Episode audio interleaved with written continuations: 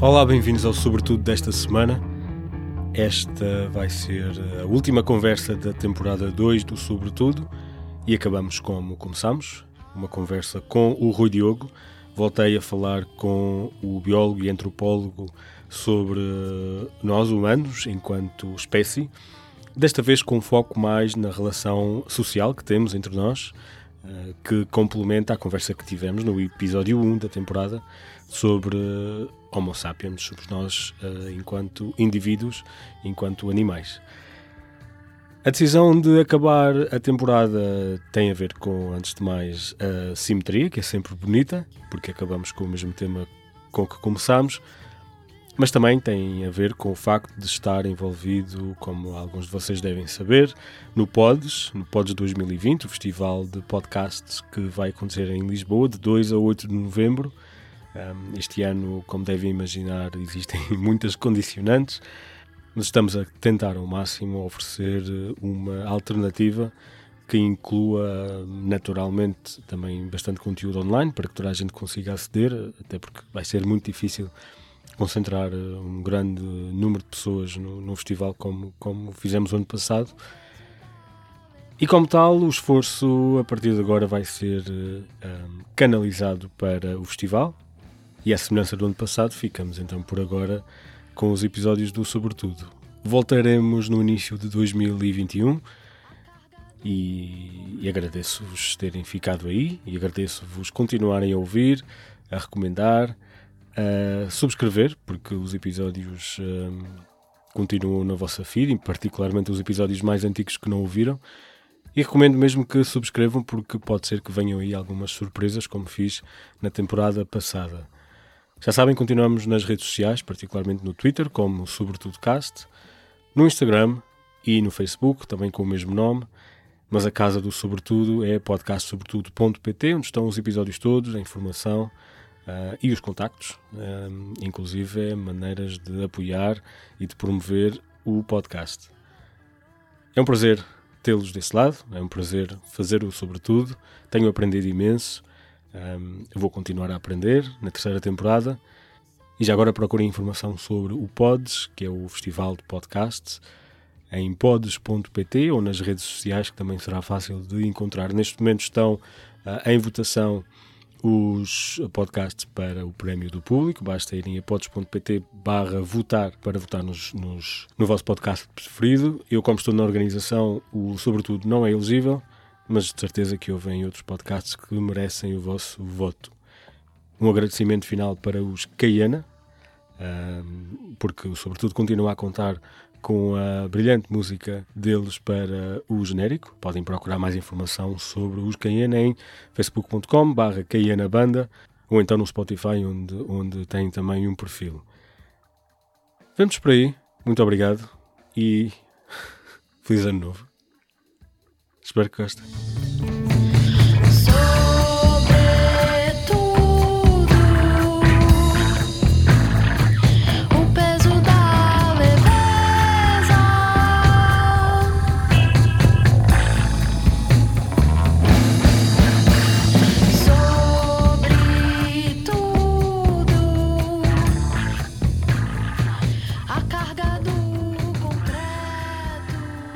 Olá Rui, Rui Diogo uh, We Meet Again. Foi. bem-vindo, antes de mais, bem-vindo ao Sobretudo. Obrigado. Nós fizemos uma, um episódio há algum tempo sobre. Uh, o episódio chama-se Homo Sapiens e pode ser encontrado na, na aplica nas aplicações de podcast e no site, em podcastsobretudo.pt, para quem nos está a ouvir. E a conversa foi sobre um, o humano enquanto espécie animal, digamos assim, porque tu és, já me vais explicar para quem não ouviu o primeiro episódio, tu és biólogo e Ajuda-me, qual é que é o teu background? Sim, uh, tenho um, um, doutoramento em Biologia e um doutoramento em Antropologia também, por isso, sim, talvez biólogo antropólogo, não sei. Ainda não encontraste uma palavra que junta essas duas? Tipo, não. bioantropólogo, assim, algo, algo se calhar. Assim. Um, e uh, inspirado um pouco por algum trabalho que tens estado a fazer, um, nós decidimos fazer um, um novo episódio, uma, uma, espécie de uma parte 2 para, para a conversa anterior, que foi, já, já agora devo dizer, que teve bastantes boas reações e, e, e bom feedback, porque realmente é uma conversa muito interessante. Um, mas em vez de nos focarmos, uh, como fizemos na primeira parte, no humano enquanto indivíduo, enquanto entidade biológica, um, há muita coisa ainda que ficou por falar e que se calhar podemos abordar agora sobre nós enquanto animal social. Uh, em vez de Homo sapiens, o Homo socialis, como tu tinhas dito numa mensagem que trocámos. Sim, é que é curioso porque eu uso essa palavra muito no último capítulo do livro que estou a escrever, por acaso, por isso é que é interessante. Tu propuseste esta ideia e tem mesmo a ver com o que eu estou a fazer agora mesmo, por isso, ainda bem. E ainda por cima, na, na segunda parte, na última parte do livro, que significa que é, realmente encaixa bem no, no, na sequência que nós estamos a fazer. Sim. Um, e portanto, um, eu tenho algumas questões que fui, que fui também acumulando, algumas delas inclusive ficaram da outra conversa porque tive de fazer algumas seleções, portanto agora vamos abordar essa parte. Se calhar a primeira é bastante geral, que é nós é mais ou menos óbvio, mais ou menos fácil de entender que o humano, enquanto animal, hum, evolui. Evoluiu, sofreu uh, influências do, do ambiente, adaptou-se, etc. O mesmo pode-se dizer sobre nós enquanto entidade coletiva? Existe alguma coisa sobre a evolução dos humanos enquanto entidade coletiva, da mesma maneira que há em, em relação aos humanos enquanto entidade individual? Uh, sim, sim. Por acaso na antropologia há bastantes estudos que geralmente tentam buscar um modelo para, para o ser humano. Que, que, que, animal é que nós nos podemos comparar como seres sociais, precisamente, não é? Os chimpanzés, claro, claro aí está, porque é o nosso... Um, é o nosso primo, assim. Só que os chimpanzés não é bem um modelo. Os chimpanzés, em geral, têm grupos de 20, 30 no máximo. Os humanos, pensa-se que o número normal de humanos que podem estar aglomerados e comunicar num, numa base do dia a dia é, poderão ser cerca de 150 a 200, não é? Uh, e esses números são mais similares com os, com os babuínos. Os babuínos é, é o grupo que é mais usado para, como tu dizes, uh, estudar a evolução social mais que a evolução individual. Para a evolução individual é o chimpanzé ou e o bonobo. Para a evolução social é mais os, os babuínos nesse sentido, porque são grandes grupos, 200, 250 unidades, e então sim, há, há muitos estudos sobre esse tema. Mas, uh, só para clarificar, estamos a falar de a evolução do indivíduo como membro de uma sociedade ou a evolução da sociedade propriamente dita? Uh, Nesse sentido, seria primeiro do indivíduo dentro da sociedade, dizer, dentro de um grupo. Sim. Porque o, o nome sociedade, para nós, humanos, tem uma conotação um bocado diferente. Não é? As pessoas, se falam de sociedade, vão pensar que é as, as grandes sociedades ou as, as, sociedades civilizadas, não é? Tipo, sociedades já, já englobam um número maior que 150 ou 200, não é? em geral. Então, um, o primeiro tipo de estudo que se faz é, é precisamente com aquela coisa sempre do natural, é o que é que seria precisamente natural para o humano como ser social. Por exemplo, isso tem a ver com estudos patológicos que se fazem hoje em dia, da psicologia, etc. Não é?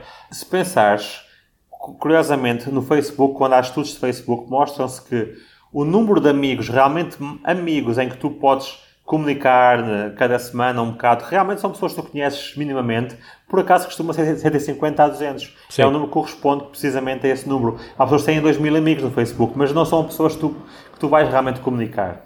E também, do, outra, do, do lado oposto, tens pessoas que, no fundo, talvez, sobretudo com o Covid, agora se pensares, podemos estar meses a comunicar só face a face com duas, três pessoas no máximo, o que é totalmente patológico dentro precisamente do humano como ser dessa, desse grupo, não é? Era como pôr três ou quatro babuínos sozinhos seis meses. Isso não é normal para um ser humano.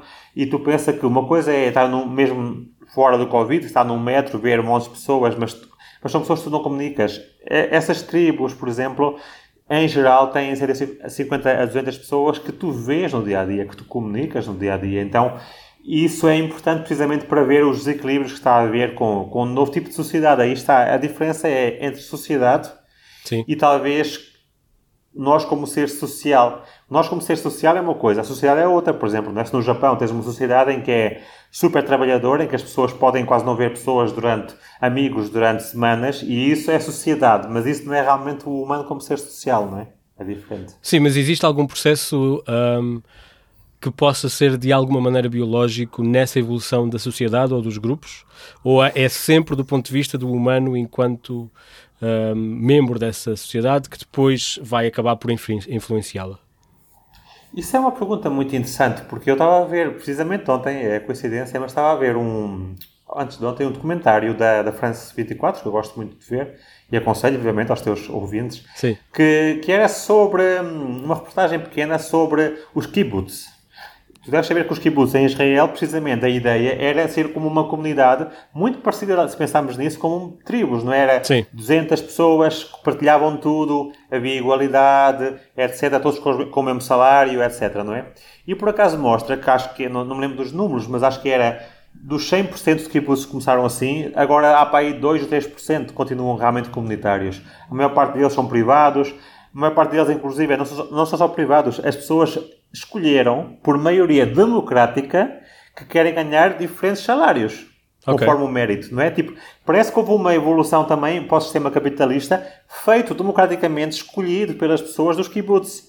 O que é, o que mostra um bocado, parece indicar, oh, parece não, não há nada a fazer, não é? Parece que não há maneira de escapar a isso, seja em kibbutz, seja na sociedade, sempre vamos chegar a esses modelos inigualitários, etc, não é?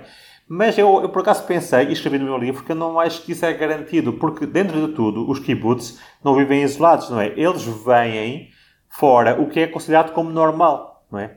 O que é considerado normal hoje em dia é um modelo capitalista, cada um com o seu salário e tudo, por exemplo, se os kibbutz tivessem existido num, num modelo como, como havia em tribos, nas florestas, etc., em que o normal é precisamente viver como um kibbutz comunitário, partilhar, etc., provavelmente não podia não passar, não passar o mesmo. É muito difícil discernir o que é que nós, humanos, fazemos e votamos democraticamente, se é realmente o melhor para nós ou o que queremos, ou é porque também eles veem isso como normal. Todo mundo está a fazer isso, temos que evoluir como o mundo está a evoluir, não é? Isso é, é, um, é muito interessante esse tema. Pois é, pois é, mas tens um, ok, tens os, esse documentário um, uh, ah, dava a hipótese de que esse seria o, eh, esse seria o processo natural, uh, mas existe outros exemplos em que não é esse o, não, não é esse o caminho natural da, da organização em, em grupo. Tu tens alguns exemplos para, para já, que, já que mencionas isso no livro? Por acaso interessante. Uh os exemplos, ao contrário, por acaso vêm sobretudo de países da, do Oeste, não é? De, dos Estados Unidos ou da Europa, okay. em que tu vês que há o maior tipo de comunidade, agora com o Covid foi reforçado ainda, ainda mas há o maior tipo de pessoas, há o maior, maior número de pessoas que querem voltar um bocado, como se diz, às raízes, não é? Por exemplo, querem fazer turismo rural, querem fazer comunidades, uh, também pequenas comunidades que vivam juntos em alguns sítios, praticamente como meio hippies ou, ou usando o sistema uh, comunista. E é curioso, talvez, claro, por enquanto ainda são as pessoas que têm mais possessões materiais Sim. que se podem dar ao luxo de fazer isso, não é? Uh, são os chamados não essenciais no momento de Covid, não é? Só que, por acaso, vê-se que há, há, uma procura. O pior é que também é assim, é como eu acabo o livro a dizer isso. Embora pudesse ser ideal de, de, dentro dos modelos que comparam, por exemplo, aí está, tribos com com pessoas, por exemplo, no Japão, que é o exemplo que eu comparo mais, que é o modelo mais, mais supostamente tecnológico, mas também não é, não é, não é fácil voltar a viver em comunidades ou em kibbutz no mundo inteiro, porque o número de humanos hoje em dia, 7 bilhões, 8 bilhões, é tão grande que era impossível, a não ser que houvesse milhares de kibbutz todos juntos uns aos outros. Sim. Esse modelo é, é hoje é quase irreversível, precisamente, porque estamos num modelo que tem muita gente ah, por exemplo, para comer animais, animais do campo, etc. Isso é impossível. O número de pessoas que há em Portugal é impossível, com, o número, com, com a quantidade de carne que comemos, ter animais só de pasto. É impossível, literalmente, porque é um número muito grande de pessoas e, é muito, e muito grande de carne que comemos cada um. Por isso, nesse sentido, mas sim que se vê que há muita gente que está a querer reverter esse modelo. Por exemplo, as, as, as quintas não é? Uh, ecológicas, as que, as que os animais são de pasto, com pequenos números, etc. Vê-se que há uma busca de voltar ao passado, mas infelizmente só pode ser feita por pessoas que têm grandes posses, porque precisamente o mundo inteiro não pode ter essa volta porque somos demasiadas pessoas e demasiado consumismo, não é? Mas não será um, um processo, digamos, pós-racional, ou seja, não serão pessoas a pensar naquilo que pode ser um modelo que funcione, um, o que não é necessariamente uh, um modelo natural uh, para o qual estaríamos a evoluir, no sentido é que, por exemplo, há pessoas uh, que se estão a tornar vegans por causa da noção e da consciência que têm do impacto que, que, o, que a sua alimentação e os seus hábitos têm. Mas isso não é necessariamente um processo natural, é um processo racional. Não sei sim, se há diferença. É espetacular a diferença que, que, é, por acaso é, eu gosto porque eu, uh, eu escrevi o mesmo no meu livro exatamente sobre os vegan, vegan mas essa frase, eu gosto, gosto das, das tuas duas palavras, uh, racional e natural.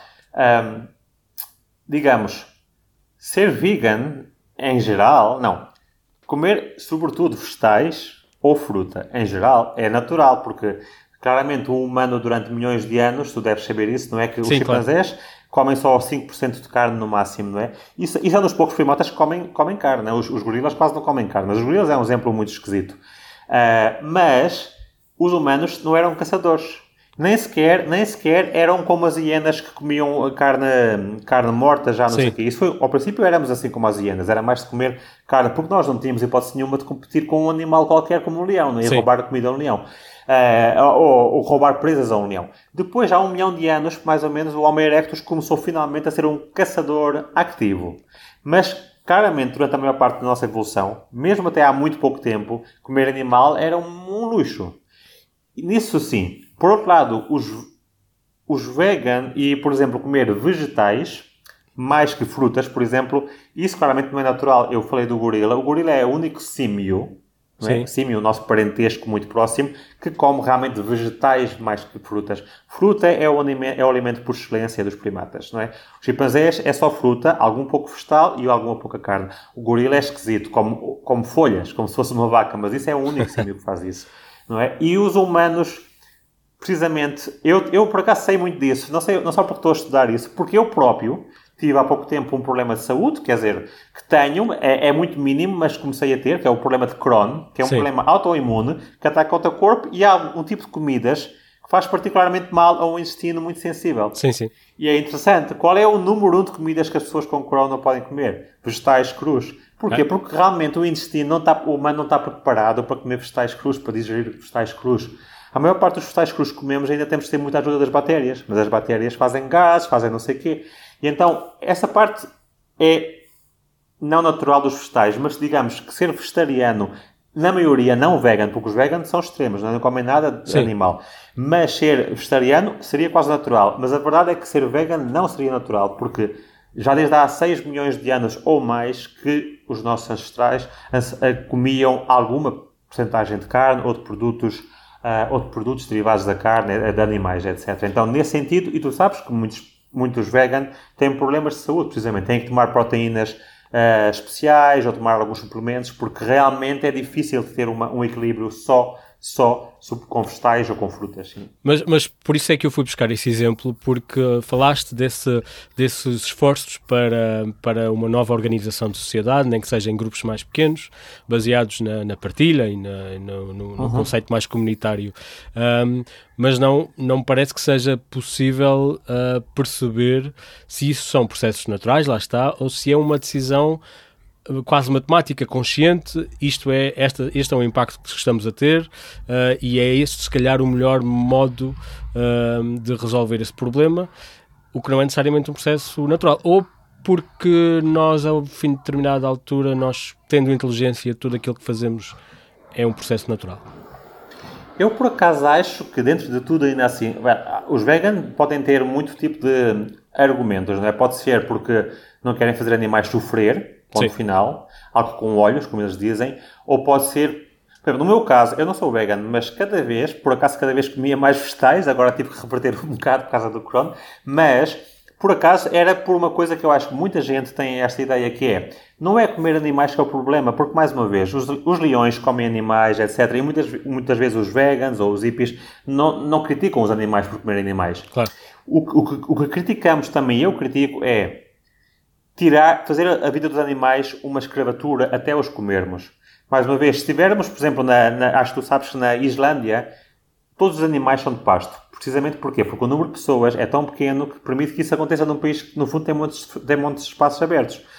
Uh, nesse caso, eu, eu estou de acordo com comer animais, porque os animais, até comermos, têm uma vida boa, têm uma vida natural, tal como um leão como uma gazela, e a gazela tem uma vida espetacular até esse momento. Hum, Agora, o pior, o pior que os humanos fizeram, mais uma vez, a sociedade, sobretudo no, meio, no modelo capitalista e também porque há muita gente, é que nós pomos os animais em fábricas de animais em que eles nunca veem a luz do dia, em que eles estão, estão fechados, muitos concorrentes, porcos concorrentes, uh, vacas acorrentados, nunca caminham. E então isso é que é uma vida inaceitável e é por isso que eu por isso também estou de acordo em que eu tento cada vez comer menos animais, porque eu sei que a maior parte dos animais que se comem nos Estados Unidos, onde eu vivo, ou mesmo em Portugal, não são de pasto, não têm vidas decentes. E isso é que é o problema. Para mim, o problema não é comer animais, porque senão tínhamos que acusar todos os carnívoros do mundo, os animais carnívoros. É tirar-lhes a vida toda. Sim. até comermos, não é? E isso, então, eu, eu diria que nisso até estão a crescer naturais os veganos. Pois, exato. Pensam, com, pensam como eu, porque eles querem voltar à naturalidade, que os animais Sim. sejam soltos.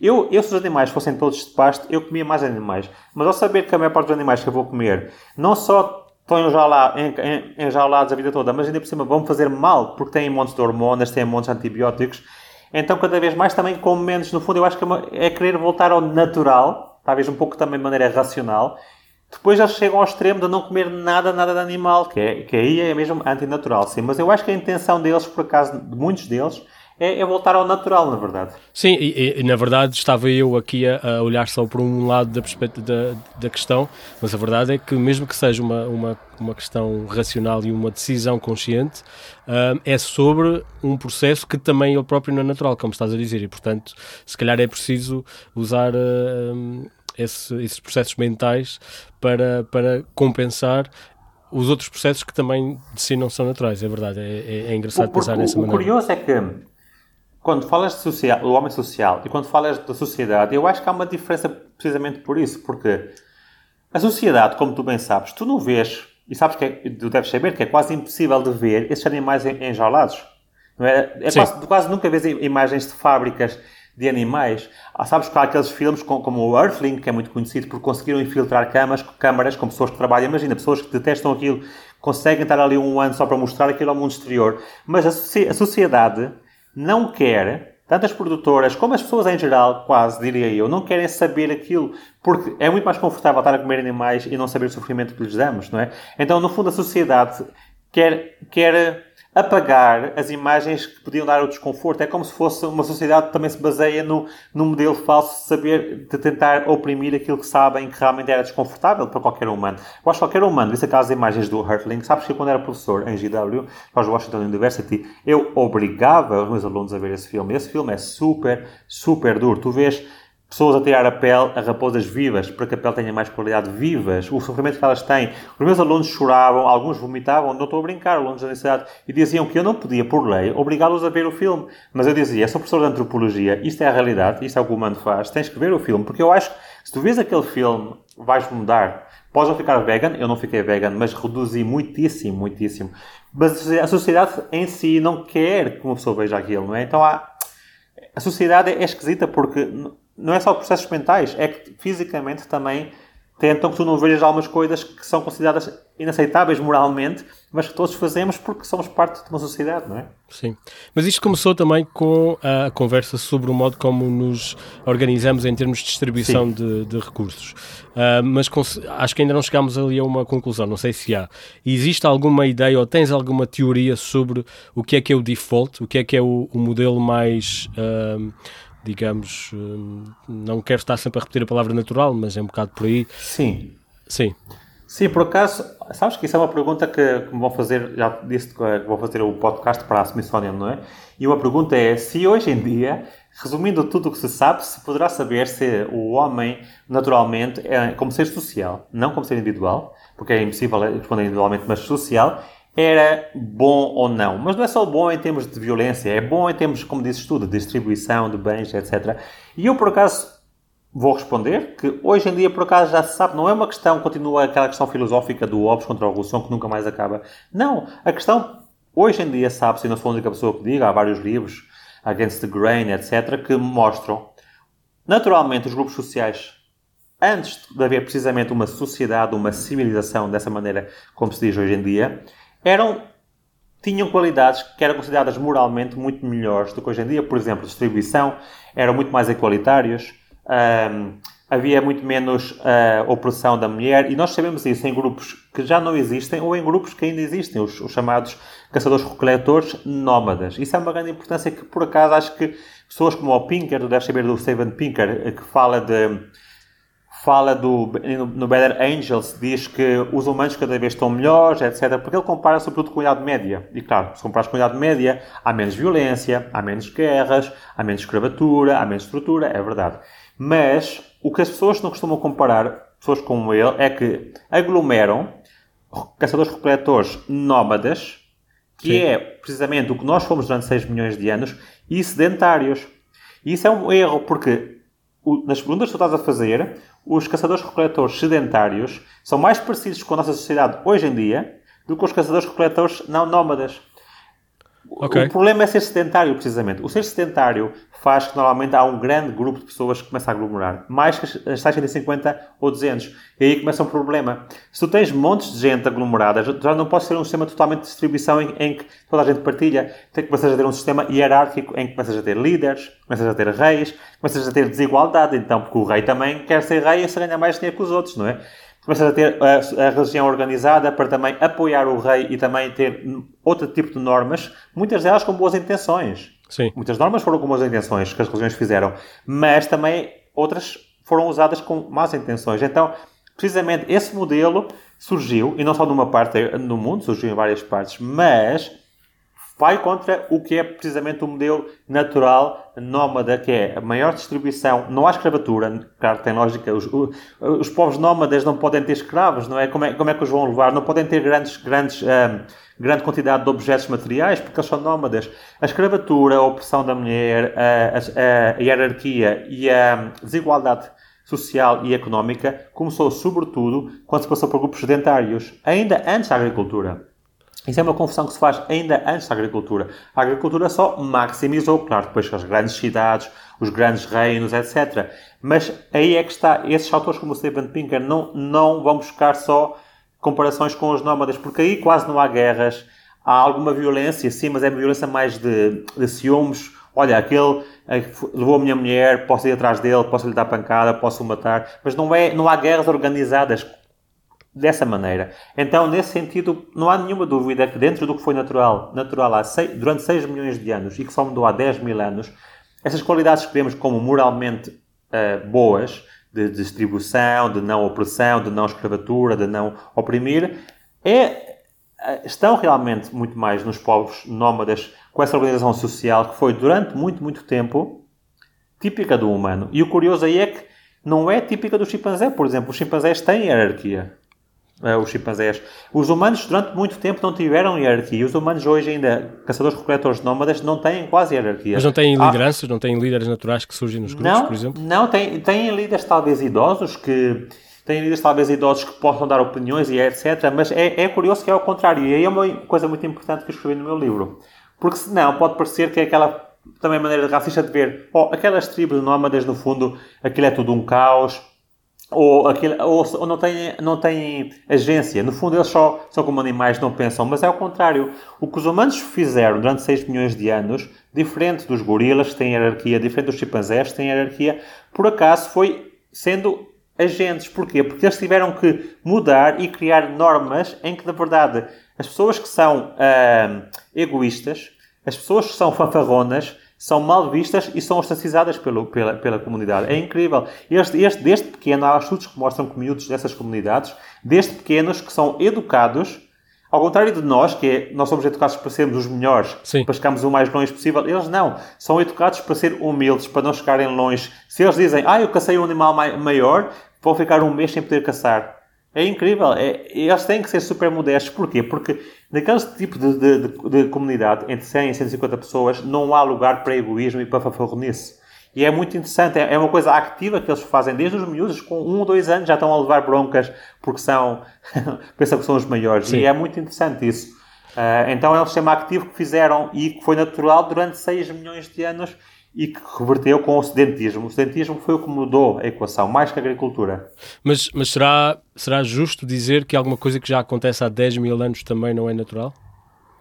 Isso é uma muito boa questão, porque uma crítica que fazemos a alguns cientistas à, à psicologia evolutiva, que tu deves conhecer, que sai muito em jornais, que está, está muito na moda, que é os humanos são assim assado porque, porque na altura das caves, não é? das grutas, do paleolítico, aquela obsessão pelo paleolítico. Sim, e eu, por acaso, sim. sempre digo os evol evol uh, psicólogos evolutivos falam como se o humano tivesse só vivido em caves, como se não houve vida nem antes nem depois. Sim. São obcecados. E, e, e, tu tens muita razão. O que também passou há 10 mil anos, 10 mil anos até agora, seguramente já mudou alguma coisa natural no humano, mas também vamos ver, 10 mil anos é muito pouco. Pois, biologicamente, ah, pelo menos, não é? Sim, é que biologicamente é muito pouco. Mas há algumas coisas por exemplo, uma coisa que mudou, que tu sabes, é, é a lactose, por exemplo, não é? Agora, Sim. a maior parte das pessoas na Europa, 90% das pessoas da Europa, têm capacidade, como adultos, de consumir lactose. Isso claramente é algo que mudou biologicamente, porque antes da agricultura, claramente, ninguém tinha capacidade, como adulto,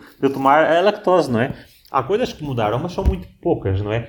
Mas isso é, isso é um bom ponto. Não, não se pode dizer oh, o que é natural foi há 6 milhões de anos, ou o que é natural foi os humanos com as caves. Eles são obcecados pelas cabos, os, os, os psicólogos evolutivos, como só houvesse cabos. Não, os humanos, como tu dizes, têm muitos tempos de evolução e há coisas que estão em nós que já vêm dos peixes, como beber água, e há coisas que estão em nós que já vêm dos primatas, como comer sobretudo fruta e é o que faz bem. Eu, por exemplo, com Crohn, sobretudo é fruta que posso comer e precisamente não posso comer nem glúten, não é? Claro, tu sabes isso, nem leite. Sim. Leite é a pior coisa quando estás mal dos intestinos. Porquê? Porque precisamente o leite, tal como o glúten que vem no trigo, sobretudo, são coisas que os humanos não comeram durante 6 milhões de anos, só começou há 10 mil anos com a agricultura. Então, é a primeira coisa que, quando estás mal dos intestinos, pagas o preço, porque isso, claramente, é que não é natural. Mas, por outro lado, como eu disse, pode dizer, ah, mas é natural porque agora 90% dos adultos da Europa podem beber leite, porque houve aquela mudança daquele gene e é natural. Então, é sempre uma questão dizes muito bem, não se pode definir uma data específica para dizer o que é natural ou não. O muda, estamos sempre a mudar, não é? Sim. Sim. Uh, uh, eu tenho aqui algumas questões sobre diversos, uh, digamos, diversas maneiras de nos organizar, porque nós, enquanto sociedade, organizamos sob diversas categorias, mas tenho ainda uma outra pergunta que, que, que herdei da nossa primeira conversa, um, que é, e, e, tem a ver com alguma coisa que eu também já disse. Um, se, tu, se, tu, se nós pensarmos num grupo temos um grupo, uh, temos pessoas com personalidades diferentes. E a minha questão é se o facto de nós termos um grupo com personalidades diferentes, ou seja, nós temos sido uma, uma espécie, e há outras de certeza que evoluíram para termos personalidades muito diferentes. Temos o explorador, temos o, o, o engenhoso, temos. Se isso só por si é um mecanismo de evolução para garantir que há diversidade suficiente para nós, enquanto espécie, avançarmos. Um, sim, muito boa pergunta. Eu acho que é preciso ter cuidado com, com a linguagem, não é? Porque, claro. tu sabes, a teleologia, não é? teleologia é, é pensar em causas finais, não é? Sim, sim. A maneira, a maneira como tu fizeste a pergunta parece que é se o humano é diverso para, mas eu, provavelmente a resposta é, é, é ao contrário, não é? A, a, a causalidade é ao contrário, que é a diversidade é quase sempre o resultado e também o motor da evolução, não é? Porque a diversidade é que é o motor da evolução. Um grupo que mais diverso provavelmente vai sempre sobreviver muito melhor, precisamente como tu dizes. Mas não é que nós somos diversos para, é que nós somos diversos porque. Não é? Porque uh, Imagina uma aldeia em que toda a gente fosse parecida, como, disseste, como tu disseste, que houvesse só exploradores. Sim. Epá, essa aldeia não tem hipótese nenhuma de competir, por exemplo, numa guerra, com uma aldeia em que um é um carpinteiro e faz as escadas, o outro faz as armas, o outro faz a comida para todos. Então, claramente, a diversidade, não só nos humanos como nos outros animais, é, é, é um produto é um produto da evolução, é escolhido pela evolução. Agora, o que tu tens é ao contrário. Por exemplo, se tiveres gorilas, tens uma hierarquia em que o macho alfa não permite manifestação de tanta diversidade, não é? Não pode ter vozes dissidentes, por exemplo. Uh, mas aí, mais uma vez, aí é, aí é muito interessante porque é, acho que é o que tu estás a querer hum, tocar, que é a sociedade, o ser social, também paga preços. É assim, eu não estou para nada a dizer que é mau ser homossocial. No meu livro eu precisamente acabo com isso. E acho que o Covid mostra bem isso, não é? Quantas doenças mentais, psicológicas, quantas pessoas a comprar ansiolíticos há em todos os países, incluindo Portugal, em que os ansiolíticos estão praticamente esgotados nas farmácias? Porquê? Porque o, Covid separou-nos como seres sociais, não é? O isolamento. E então, claramente, o Covid está a mostrar que nós precisamos da parte social. Os humanos são seres sociais, precisamos estar com pessoas, etc. Eu não digo que não. Isso claramente é assim. Mas também há um preço a pagar e eu acho que isso resume um bocado tudo isto. É, nas sociedades em que vivemos, muitas vezes nós também não fazemos realmente o que queremos. Nós temos que perder a nossa individualidade, precisamente porque a sociedade minimiza a diversidade de alguma maneira.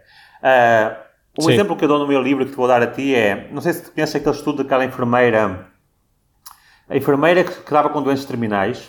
Sim. E depois ela perguntava-lhes as três coisas que eles mais uh, se arrependem, se né? as, as cinco sim. coisas sim, que se arrependiam e escreveu um livro porque ela via que em milhares de pessoas que ela viu morrer havia um padrão muito claro.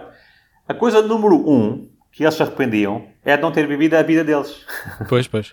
Sim, sim. Ou seja, porque quer dizer, nós também temos uma sociedade em que nós muitas vezes não podemos viver a nossa vida. Ou seja, ou porque tens um emprego que não gostas, pá, diremos que é a maior parte das pessoas. Nós somos afortunados, talvez, eu e tu, mas a maior parte das pessoas, infelizmente, não tem empregos. Ou seja, quem é que gosta de trabalhar numa mina, por exemplo? Quase ninguém. Só que a maior parte das pessoas não se dão ao luxo de ter empregos que gostam, ou não, claro. ou não se dão ao luxo de fazerem coisas que realmente gostam, ou não podem economicamente. Então, também é a parte esquisita, é que, é que a sociedade é boa e, e faz conforto em momentos de solidão, em momentos de doença mas também pagas um preço muito grande por isso, em que é perder a tua individualidade. E as pessoas dizerem, à beira da morte, mais se arrependem é de não terem sido elas. É? E isso é, um, isso é um exemplo entre muitos que eu posso dar, não é? Mas é, é realmente. O homo socialis tem um preço muito grande em que se paga por ser também homo socialis. Isso é o problema. Outro problema é também o racismo e tudo isso, não é?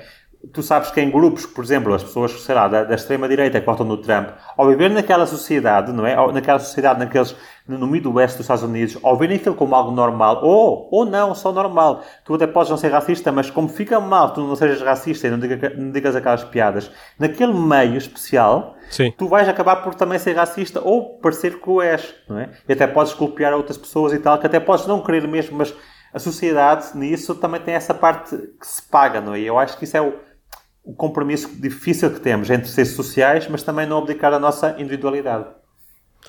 Ok, ok. Vou pegar então aí porque podemos falar um bocadinho sobre esta maneira de nos organizarmos politicamente. Sim. Uh, falaste já aí da, da, dessa mudança quando, em termos de liderança. Um, tu tens alguns exemplos ou tens algumas conclusões sobre o modo como nós nos organizamos uh, em termos de. Lá está. Uh, qual, é, qual é que é um, a representação biológica ou natural do modo como nós, por exemplo, elegemos alguém para nos liderar ou para, para uh, liderar os destinos de um país. Isso é alguma coisa que foi completamente fabricado ou está aí alguma coisa de essencial do humano nesse nosso modelo, que não é único, atenção. É um tema muito interessante e, mais uma vez, eu, eu, eu acho que os leitores deviam um livro muito interessante sobre esse tema Against the Grain, mas, mas há muitos, muitos livros vão no mesmo sentido. É que o interessante, e é por isso que eu acho que podemos responder a essas perguntas como não se podia também, não é só que não havia dados, é que era impensável quase que os investigadores até buscassem essas respostas, porque era impensável, por exemplo, dizermos que a civilização era menos nobre que hum, caçadores-coletores nómadas, por exemplo. Ou, por exemplo, dizer que, no fundo, os líderes muitas vezes não foram escolhidos, aliás, quase nunca foram escolhidos, não é? Sim.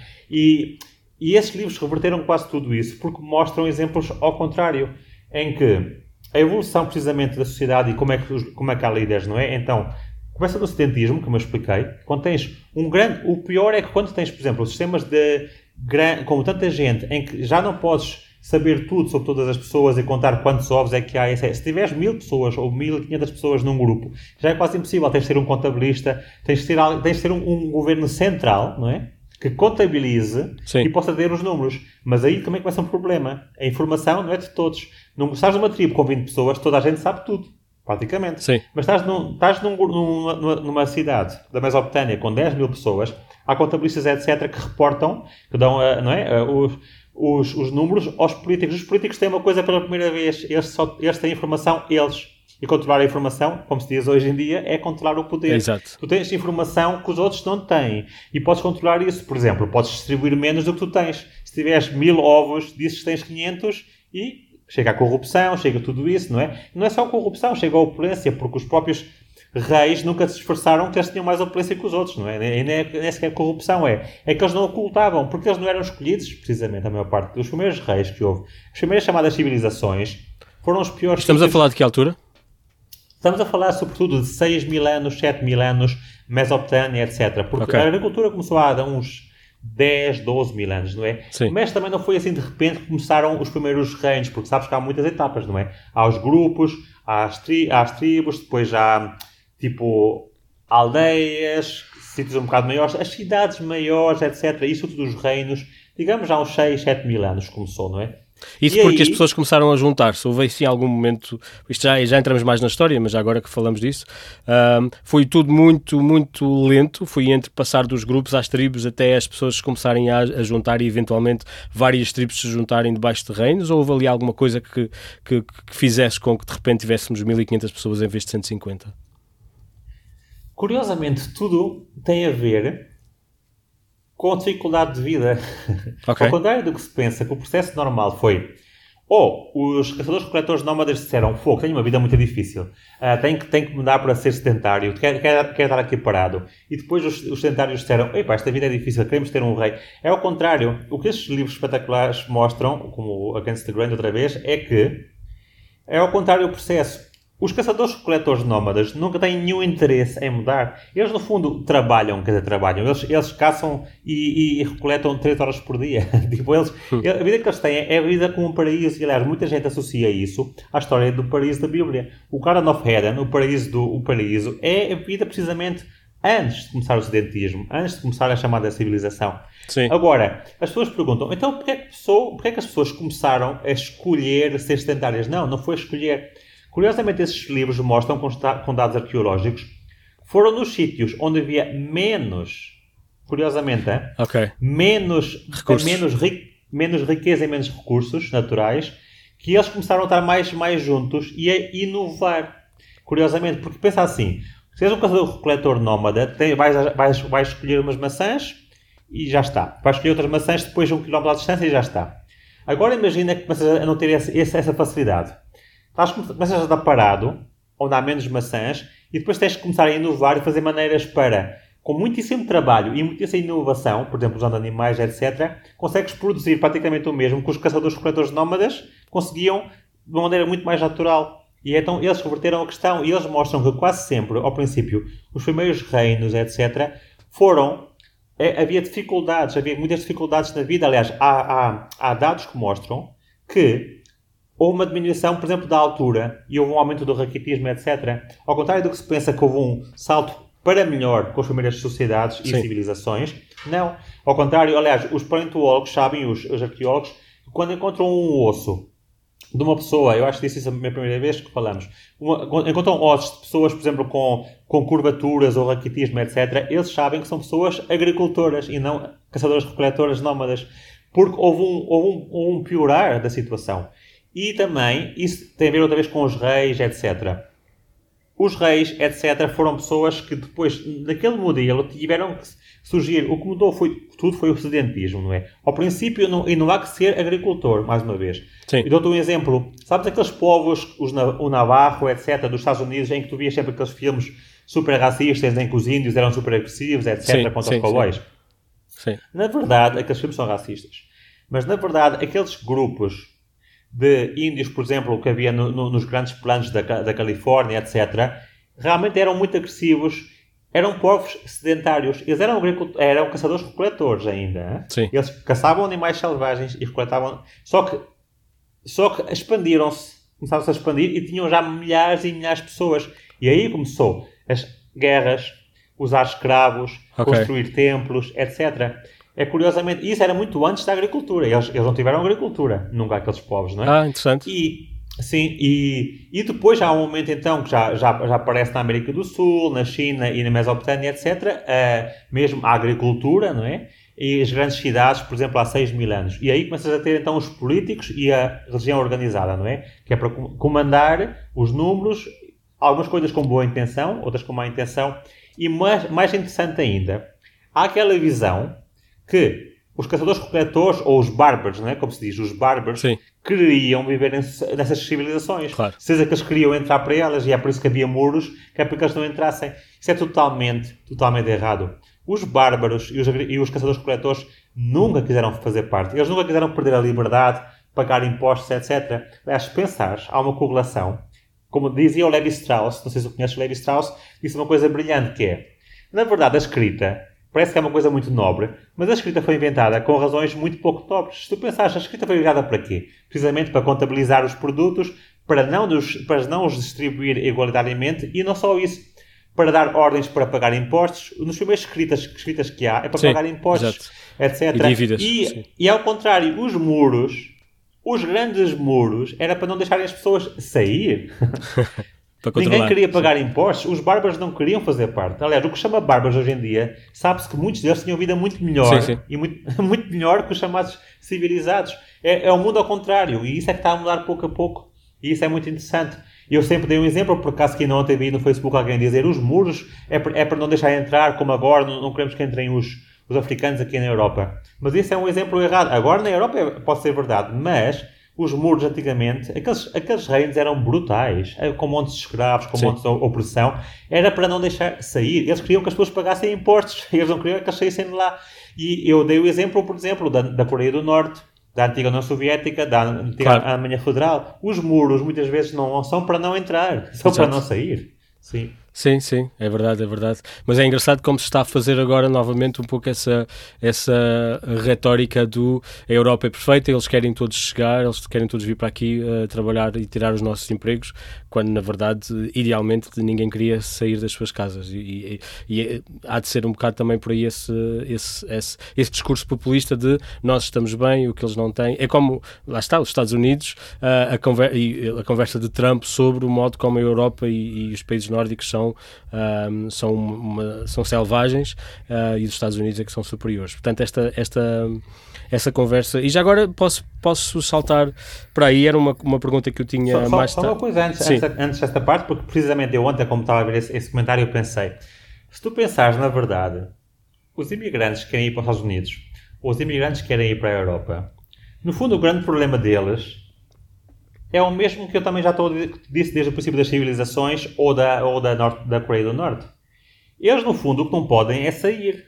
Pois, As pessoas estão a ver isso ao contrário. Eles querem entrar na Europa. Não. Eles não querem entrar na Europa. Aliás, na verdade, dá-lhes igual. E, e muitas vezes, por alguns que querem ir para a Inglaterra ou assim, a maior parte deles dá-lhes igual ir à Alemanha ou a Portugal ou aos Estados Unidos. Eles não querem saber onde é que eles vão entrar. Eles não, não querem saber onde vão precisam de sair de onde estão. Eles precisam é de sair porque eles não querem andar no Afeganistão a levar bombas em cima. Só que eles não podem sair. O que nós, o que nós estamos a obrigá-los é que eles não possam sair. Pois, não pois. possam sair da Eritreia, etc.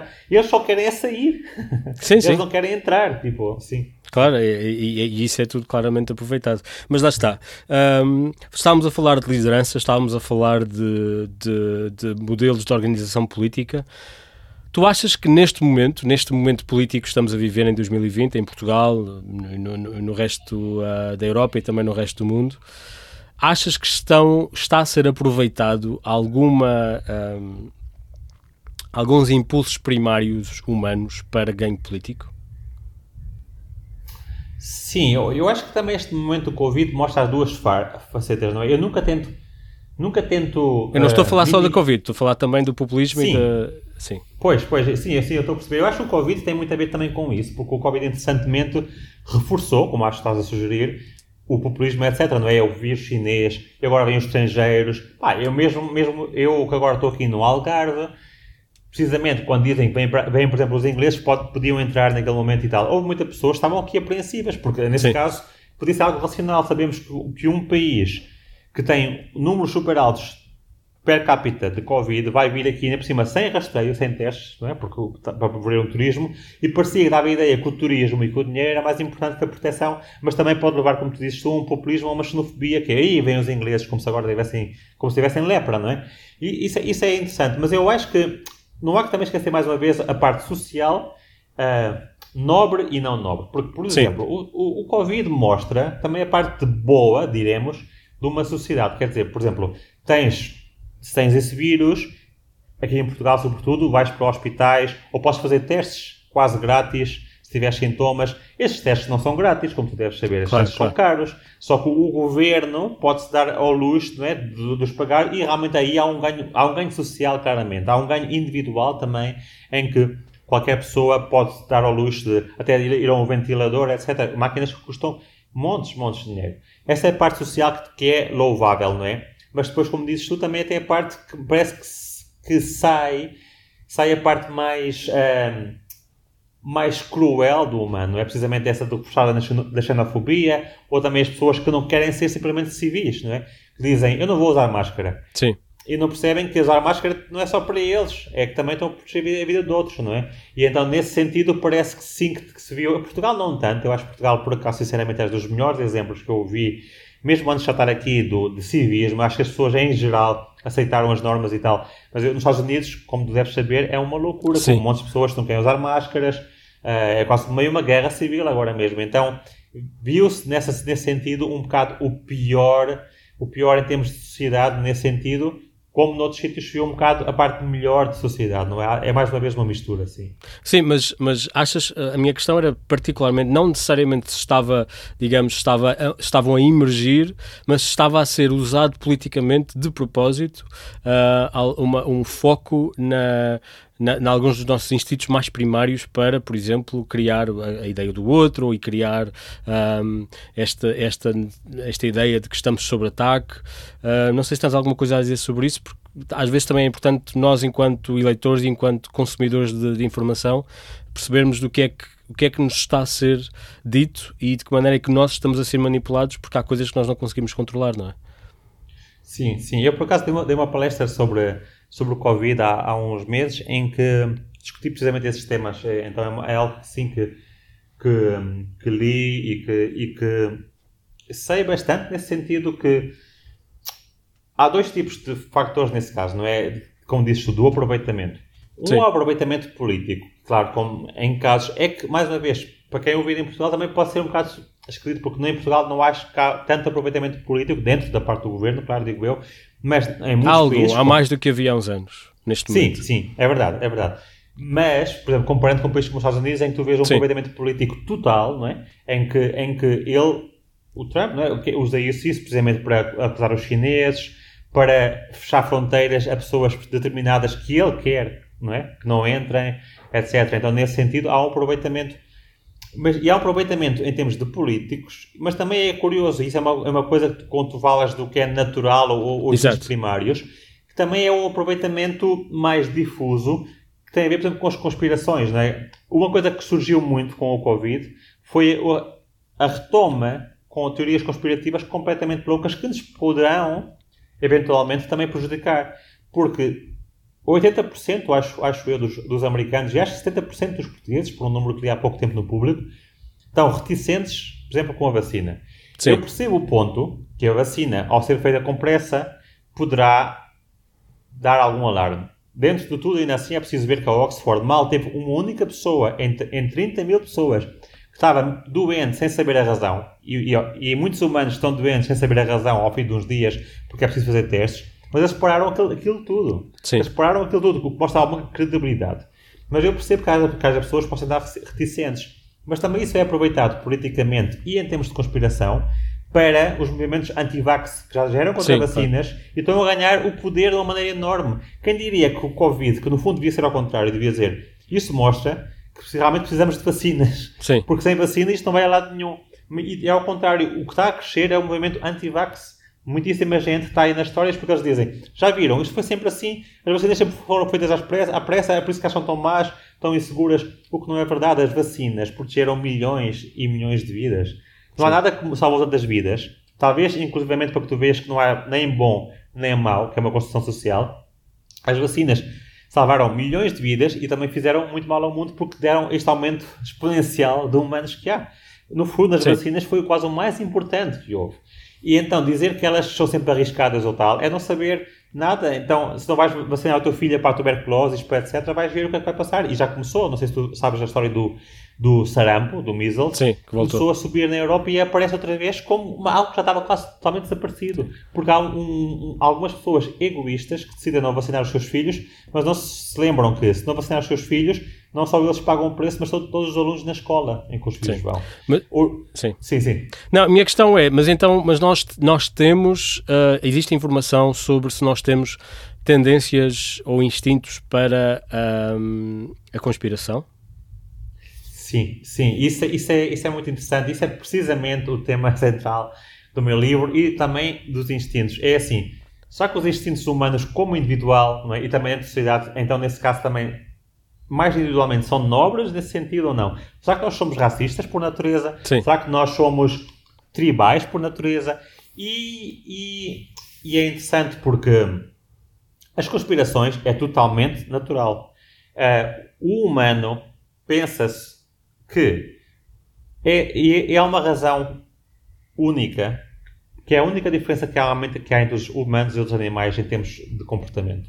Os outros animais sabem podem morrer, claramente. A gazela tem medo do leão. Sim. Não é? Só que parece, é quase impossível saber porque não podemos perguntar-lhes, mas parece, pelo que se sabe e pelo que se observa, que nenhum animal sabe que é inevitável morrer. A gazela provavelmente pensa, olha, escapei-me do leão, que fixe, já não Sim. vou morrer. Agora, nós sabemos, no nosso prime time, quando somos adolescentes ou adultos, ah, jovens, nós sabemos que está igual, nós vamos morrer. E essa coisa atormenta-nos, eu digo sempre nos meus livros que é uma bendição e uma perdição. É a bendição que podes argumentar, olha, o humano é tão inteligente que consegue dar consci- ter consciência da, da inevitabilidade da morte. Mas é uma perdição também porque pagamos um preço enorme. Se tu pensares à regra, nós, nós não devíamos ter quase uma vida normal se pensássemos sempre sobre a morte. Nós temos que re- reprimir esse pensamento todos os dias, porque senão, porque é que estamos aqui a falar eu e tu? Porque é que estamos a aprender e a ler livros? Porque é que estamos a reproduzir? Se vamos morrer, o que é que isto importa? Não é? Então, a tese que eu desenvolvo no livro e que também outras pessoas desenvolveram é que isso levou a que houvesse ao princípio dois grupos de pessoas depois de ter esse conhecimento da individualidade da morte. É? Um grupo dizia, opa, dá igual então, para que estou a fazer isto tudo? É um quase tipo nihilismo, não é? Sim, Para que estou a fazer sim, isto sim, tudo, etc. E tens o outro grupo, são os crentes. Os crentes dizem, é assim, está bem, eu vou morrer, seja como for, mas vou criar histórias Sim. que me dizem, que me confortam. Quais é que são essas histórias? Uma, há vida depois da morte. Que é uma história que todas as religiões, sem exceção, têm. Há vida depois da morte. Claro. Já te conforta alguma coisa. Mas não só isso, porque ainda assim estás à espera da morte, né? até chegar a outra vida. Não. Também tens de reconfortar-te na vida actual. E qual é é a narrativa que se criou? A narrativa que se criou foi: eu sou especial, eu não estou aqui por nada, não é como o niilismo. Não, eu estou aqui por, eh, sou feito à imagem de Deus. Deus fez-nos, ou Deus, ou a natureza, ou o que seja que for, que agora as nossas tendências são para da natureza, ou espiritualismo, mas dá igual, é tens uma narrativa em que tu és especial, Claro. em que tu tens um propósito na vida. Ah, eu encontrei o meu propósito, eu encontrei o meu, o meu a minha, como é que, em, como é que se diz? É meu, ah, em Portugal é. Não é fé, é a minha, o meu destino. O meu destino, sim, Como, sim. como se alguém te tivesse construído algum destino e ninguém te construiu nenhum destino. Nós estamos aqui porque, pronto, viemos da evolução, viemos de animais como está uma formiga ali. Mas pensar que temos um destino, ou mesmo o amor romântico, como eu falei a primeira vez que falei contigo, Sim. que é nós estamos feitos um para o outro. Pá, nós estamos feitos um para o outro porque ninguém nos fez. nós, nós não fomos feitos para nenhum destino, para nenhuma função especial, cada Sim. humano. Mas então, essas narrativas foram as narrativas que criamos para poder ah, minimizar e poder aguentar. E há estudos que mostram precisamente que, por exemplo, quando, estás, quando tens uma, uma doença terminal ou quando tens sempre um cancro, as pessoas que são os crentes, Sim. que acham que há um Deus, eles têm menos stress, têm menos mortalidade, etc. Porque eles acreditam. Eles acreditam, por exemplo, há aquela frase conhecida: Deus dá as lutas difíceis às pessoas fortes. Deus deu-me um cancro no, pân- no pâncreas, porque eu vou lutar, para eu vou mostrar que sou forte. Para Sim. Deus. Deus escolheu-me. É diferente. Eu, se tivesse um cancro no pâncreas, digo: Fogo, pá, vou tentar lutar, mas olha. tipo, não é? É muito diferente. É muito diferente essas duas visões. E, e isso tem a ver com as conspirações, precisamente. A conspiração é uma crença. As pessoas, quando pensam em crença, sempre pensam em religião. Isso é um, isso é um, isso é um erro. A crença é muito maior que a religião. A religião é só um subproduto das crenças. Ok, Há muitos sim. de crenças. O humanismo é uma crença. O comunismo otimismo, é uma crença. Sim. precisamente. A religião é uma crença. A conspiração é outro tipo de crença. Mas é a mesma coisa se tu pensares. O que é que faz a conspiração? A conspiração dá-nos um sentimento de controlo que não existe. não é? que não existe, nós não temos controle sobre quase nada do que passa na vida em geral. Se eu tiver um cancro no pâncreas, muito possivelmente Pode ser o tipo de comida que eu como, etc, etc. Mas muito possivelmente é porque vem dos genes dos meus pais. Eu, quando nasço, sem controlar nada, já tenho os meus genes, já nasci num país específico como em Portugal, uh, etc. Nós, nós não temos controle por muitas coisas na vida, mas nós queremos pensar que temos um controle. Que é então, mas esse, essa falta de controle não é o destino? Essa falta de controle não é o destino? Como? No sentido em que, se não há nada que possas fazer, já estás destinado a ter, a ter o cancro. Uh, Pois, mas primeiro não era um destino feito por um não, Deus não, claro que não, claro que não. Sim, sim. que te desenhou para isso, não é? Poderás dizer que é um destino, mas mesmo assim, cara, sabemos que não é totalmente assim. Por exemplo, eh, a, a doença que eu tenho de Crohn, por exemplo, era 15% mais provável que eu tivesse se o meu pai tivesse colitis, que tem. Olha, aconteceu, mas era 15% só. Sim. Havia 85%. E dentro disso tudo, uma coisa é eu ter a predisposição para ter o corona, outra coisa é ativá-lo. Quando sim. é que ativas? Quando estás nervoso, etc. Ou seja, sim, mas há coisas que. Eu, eu quando digo não controlo, por acaso é o contrário do destino, porque é caótico. A vida é tão caótica sim. que é o contrário E não é fabricado, é, não é? Sim, sim. É, é precisamente. E nesse sentido da conspiração, se tu pensares, é precisamente isso. A conspiração, se tu analisares bem, a conspiração é dar um sentido de controle. Sim. Por exemplo, em que tu quase sempre acusa, pensas que é o in group. O que é que quer dizer o in group? Nós. Tu não queres ter o desconforto de pensar que os outros possam comandar a tua vida. Pensar nas conspirações quase sempre é que, que, que, é o teu grupo que tem o controle. É, por exemplo, as conspirações do 11 de setembro, nos Estados Unidos. Ah, não, no fundo foi o governo americano, não foram só os árabes que vieram ali desde a Alemanha. Porquê? O desconforto é tu pensares que sem nada, de repente aparece ali um grupo qualquer que te pode matar. Não, não pode ser. Somos nós, foram nós governantes, nós é que temos Sim. o poder e nós podemos tirá-los de lá. É o mesmo com o Covid. Porque é que há pessoas que têm conspiração do Covid que foi feito pelos humanos, porque não, não queremos admitir que algo externo aos humanos, com um simples vírus, que nem sequer é vivo, hein? um vírus não é um ser vivo, Sim. pode matar tantos humanos. Isso é muito interessante, a... realmente é, não é muito diferente da, da, religião, é realmente é isso. É, é, mesmo... é, a mesma coisa, é nós pensar que tem que ser o in group, não, nós é que, é que fizemos o vírus porque nós somos o ser especial. Não, não foi. O vírus vem dali, ninguém o construiu, ninguém o fabricou, nenhum humano teve uma guerra biológica. É algo de fora e isso é o desconforto. Então temos as teorias da conspiração, que é quase sempre o mesmo tema que a religião, de uma maneira um bocado diferente, sim. Muito interessante. E eh, já estamos, já estamos no, numa conversa bem longa. Um, tinha aqui mais, digamos, um capítulo antes de, antes de nos irmos embora, que tem a ver com a nossa organização enquanto trabalhadores. O modo como trabalhamos, o modo como um, nos organizamos nessa maneira, que está de, de, alguma maneira relacionado com o modo como nos organizamos enquanto sociedade. Um, mas tu encontras algumas tendências uh, nos humanos para, por exemplo, aceitarmos como normal que de repente estamos 300 pessoas num, todas com camisa branca e gravata num, num prédio uh, a olhar para o Excel. Uh, isto, isto tem alguma representação no modo como nós, enquanto espécie animal, uh, evoluímos ou, ou, nos desenvolvemos? Sim, sim. Isso precisamente, mais uma vez, é como acaba o livro no capítulo 9, é o Homo Socialis, é, é, mais, é outra vez uh, o preço a pagar por viver em sociedade. Ou seja, mais uma vez, não dizemos que não haja vantagens de viver em sociedade, mas quando a sociedade é de verdade grande, em que já não temos um poder liberado. Porque uma coisa muito interessante, e eu gostei muito mais, foi o Levi Strauss ou o Jared Diamond que disseram isso. Os caçadores-recoletores nómadas têm uma coisa que eles não abdicam, que é a liberdade. Ninguém lhes diz para fazer algo que não queiram fazer. Atenção, não, eu não digo que não haja, eles têm que chegar a um consenso, não é? Quando vão caçar um mamute, eles têm que ir de consenso todos juntos, eles têm que chegar a consensos. Mas o consenso é diferente de alguém te obrigar a fazer algo que não queres. Isso é algo muito mais típico dos povos sedentários. Eu gosto dessa frase. Alguém te obrigar a fazer o que tu não queres.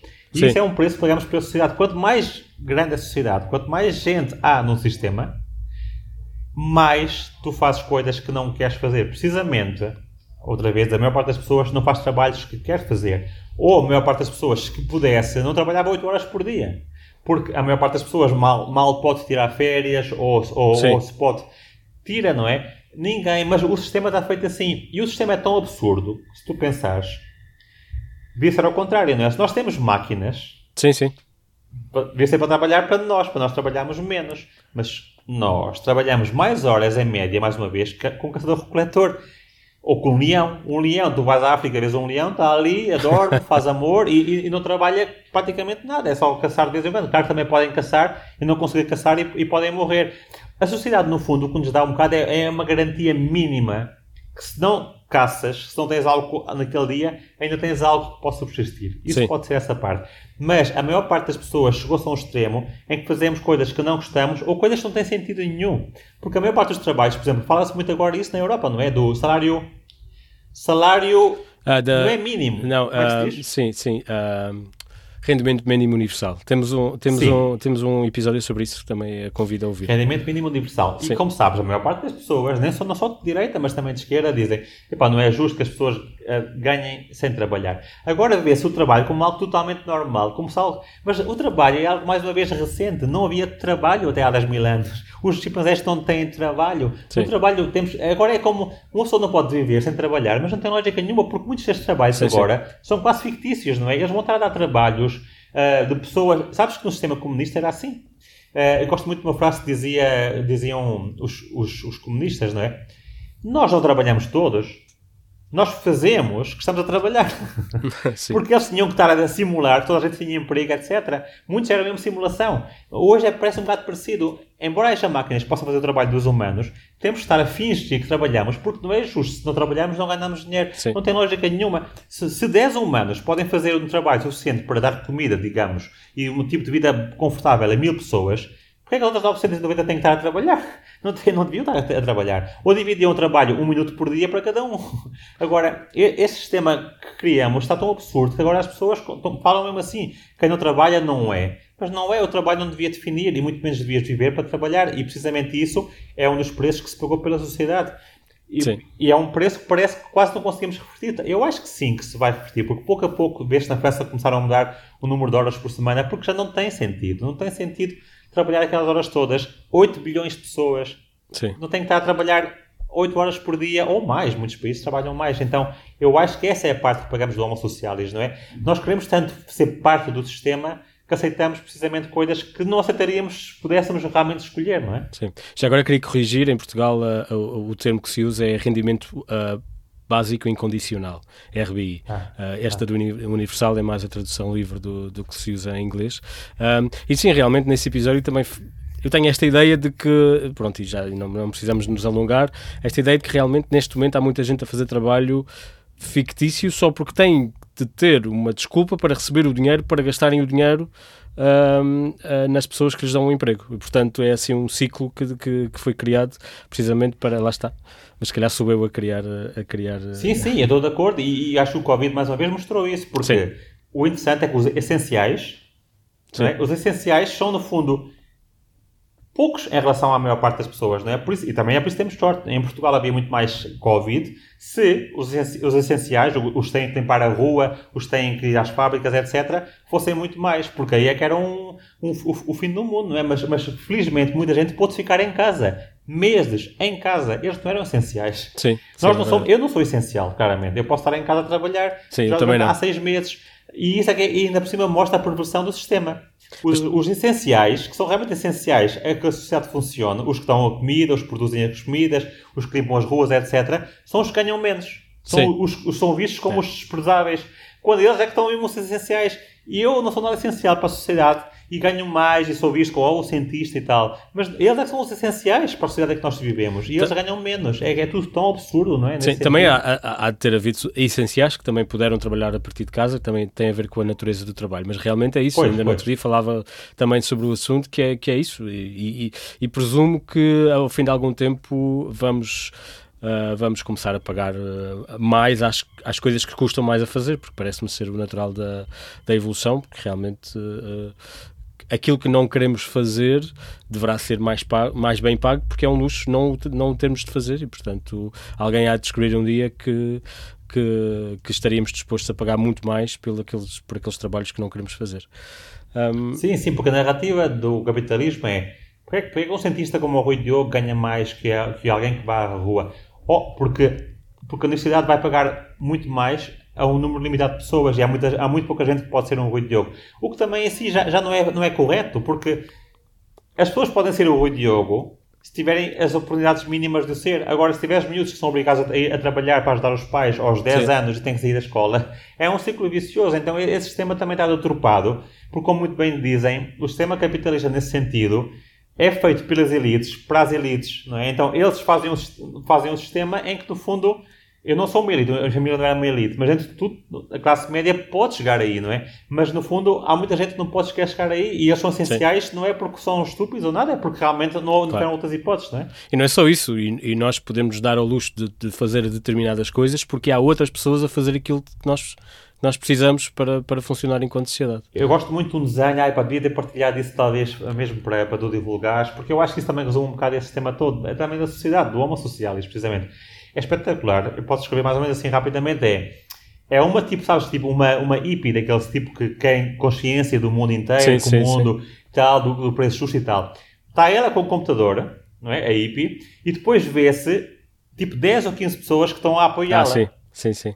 Já viste essa figura? Já, é, já, já. Claro, ela bebe aquele café super cool, mas aquele café super cool é feito por, por, pelos, pelos indígenas da Guatemala que têm que andar lá não sei quantos quilómetros pelas montanhas depois está a usar o, tele, o telemóvel, mas o telemóvel tem que ter urânio daqueles quase semi-escravos cá na África, para, naquelas minas, não sei o quê. Ou seja, aquelas pessoas ditas de boa consciência, e nós também, todos nós que dizemos que somos muito moralistas, nós só podemos existir porque há um desequilíbrio total em que um telemóvel, aliás, acho que houve um estudo que mostrou que o Macintosh, o preço real, se houvesse um mercado justo, seria no mínimo 10 mil dólares. Sim. Só que o preço não é justo, então pagamos 900, 800, porque é eu, eu, sempre digo por causa da minha mãe, à minha, à minha mãe isso. Uh, ela tem uma reforma, e uma reforma decente, não é? Em Portugal, etc. Foi uma antiga professora universitária.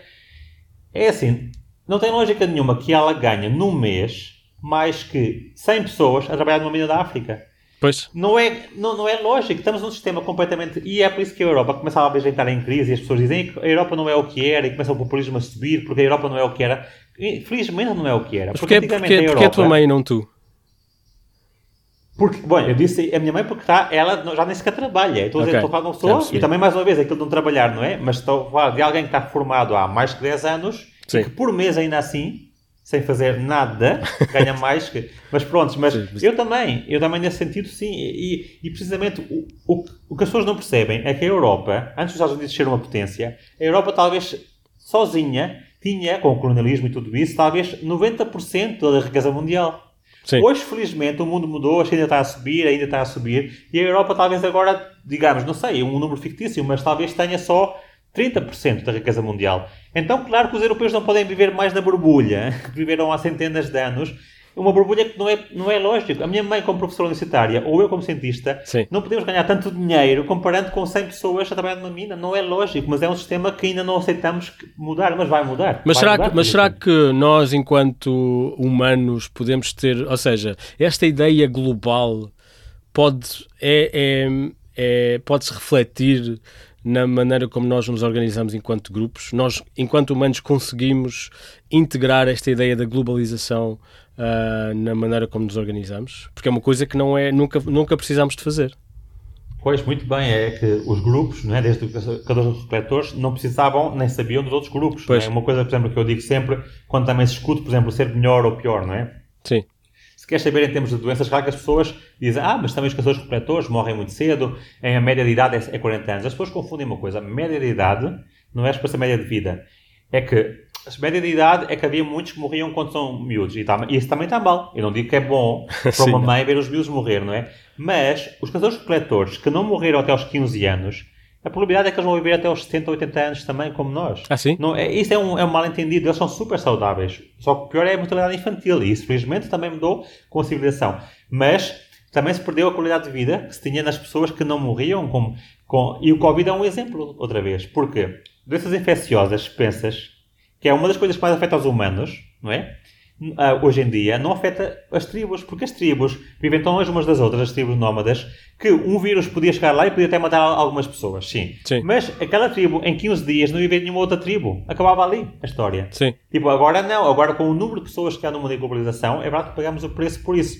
Mas, por outro lado, eu acho que a consciência global sim pode surgir. E está a surgir, mas mais uma vez está a surgir nos hippies, nas pessoas que viajam muito, nas pessoas com muitas possessões. Porquê? Porque é como os animais que estão nas fábricas de animais e que ninguém quer ver ou ver. Sim. se não vê, não vês, não queres saber, mas quando as pessoas viajam, por exemplo, eu quando já estive em 120 países e já vi essas minas na África e já vi essas pessoas, a consciência global aumenta um pouco porque já estás a ver, estás a ver a realidade, então começas a mudar um bocado, ou tentas mudar um bocado, é difícil depois fazer coisas práticas para mudar, mas eu acho que as pessoas que realmente se dão ao luxo de poder viajar e de poder ler muito sobre o que passa realmente, começam a ter uma consciência global. O pior é que, mais uma vez, isso é um 1%, nem sequer 1% da humanidade, e isso é que é a dificuldade, mas, mas eu acho que por acaso pouco a pouco sou optimista que se poderá talvez mudar. Eu acho que desde que conseguisse mudar o número de pessoas que há no mundo, e parece que sim, que a UN disse num estudo um bocado surpreendente que a partir de 2050 a população vai começar a diminuir. Se isso pudesse mudar, eu acho que pouco a pouco podíamos reverter e, talvez para acabar esta, esta conversa, não é? Um bocado voltar a, a, a, coisas mais naturais, como por exemplo, se tivermos menos população, tal como a Islândia tem, podemos ter só animais de pasto. Hum. Se tivermos menos população, uh, podemos voltar a alguns modelos naturais. E se tivermos menos população e tivermos um nível de vida alto, poderemos viajar e compreender mais o outro e ser menos discriminatórios e ter um modelo mais global e mais igualitário no mundo em geral, que seria o ideal, acho eu. Hum. Falaste aí de qualidade de vida. Tu tens alguma opinião enquanto antropólogo e biólogo uh, daquilo que isso representa para nós enquanto humanos? Sim, eu por acaso acho que a qualidade de vida definida como nós às vezes definimos, como nós, quer dizer, na imprensa, etc., é quase o contrário. Sim. Quase o contrário da qualidade de vida. Ou seja, há ainda, ainda, índices que são. Por exemplo, Portugal agora acho, acho que veio, por acaso, precisamente em qualidade de vida social, é número 28 do mundo, o que está bem. O que é que é a qualidade de vida social? Porque é assim, algumas coisas, como eu estava a dizer, por acaso têm lógica. Por exemplo, não queres que haja crimes ao teu lado, não é? Não queres estar numa rua a pensar, a pensar que vais ser morto. Um, não queres que haja discriminação, etc, etc, não é? Então, nesse sentido, eu diria que aí podia coincidir um bocado. Mas, os, os termos de qualidade de vida, por exemplo, quando, quando fazem qualidade de vida, sempre está a Suíça ou a Noruega, etc, em número 1. Um. Coincidência, então os países que quase têm mais rendimento per capita, quase em número 1. Um. É, uma, é isso na qualidade de vida, isso é, isso é qualidade económica, diríamos. Por qualidade de vida, precisamente para mim, devia ser definido como, por exemplo, fazer trabalhos que não queres, não é qualidade de vida, claramente, não é? Uh, uh, comer saudável é qualidade de vida. Uh, ter menos doenças seria qualidade de vida. Ter tempo de lazer, ter mais sexo, coisas assim. Isso é qualidade de vida. Claramente, a Suíça e a Noruega não estariam em número 1. Um. Aliás, muitos desses países que estão em número 1 um de qualidade de vida, paradoxalmente, têm mais suicídio. Os países do norte da Europa são os países que têm mais suicídio quase no mundo. A qualidade de vida é assim tão alta que se matam ali aos montes. Eu também sei que tem a ver com o clima e tudo isso, não sou uh, naivo. Mas a qualidade de vida não é só dinheiro, claramente. Ter muito dinheiro permite comprar comida mais saudável, permite ter uma saúde melhor se vais aos médicos e etc.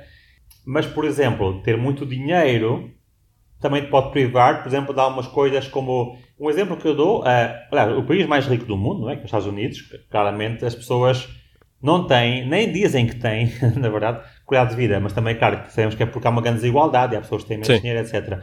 Um exemplo que eu gosto muito de dar é um, Dominica e Santa Lúcia. Sim. Eu quando, quando fui às Caraíbas, sabes que as Caraíbas é o shithole do Trump, não é? Claro. Aquilo é um shithole, aquilo é, é uma porcaria. Sim. Interessantemente, eu comecei a pensar, é assim, essas pessoas, no fundo, têm muita qualidade de vida, porque tu, vai, tu vês que eu ia à praia e via pessoas na praia, entra, na praia, mas sem nadar, estavam só assim meio submergidas, a falar.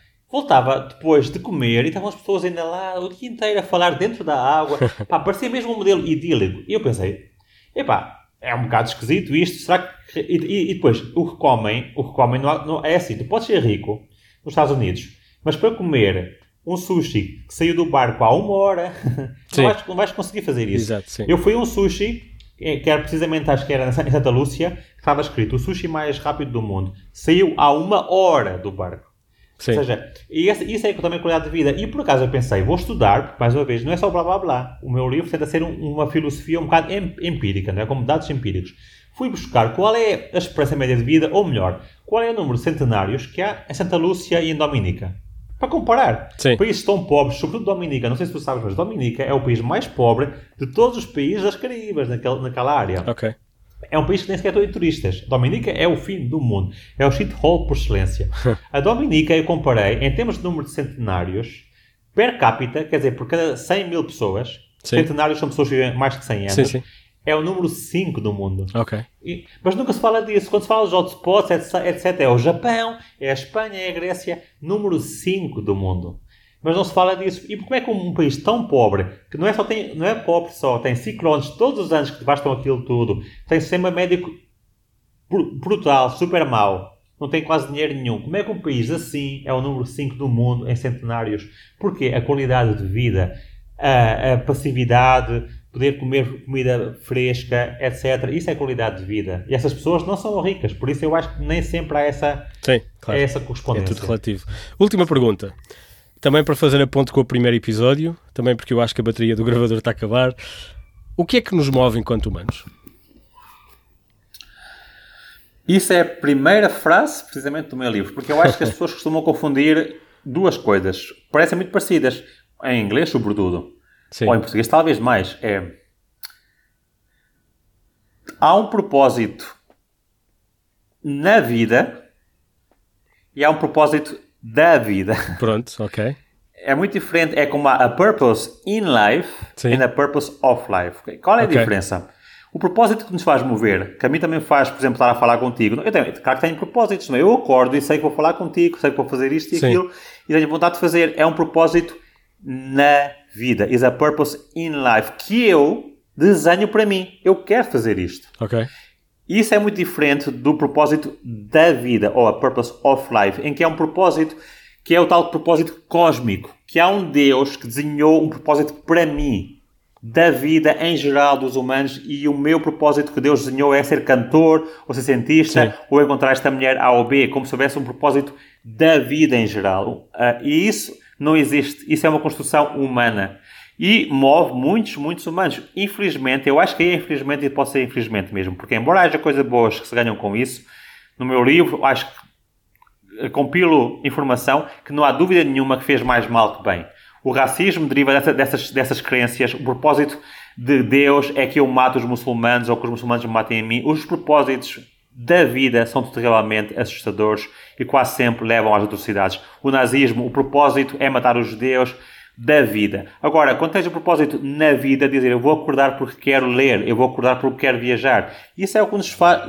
Não, isso é o que nos devia mover. Infelizmente, em muitos, muitos casos, é isso e também o propósito da vida, que é geralmente ah, negativo, a meu ver. E essa, e essa mistura é que é.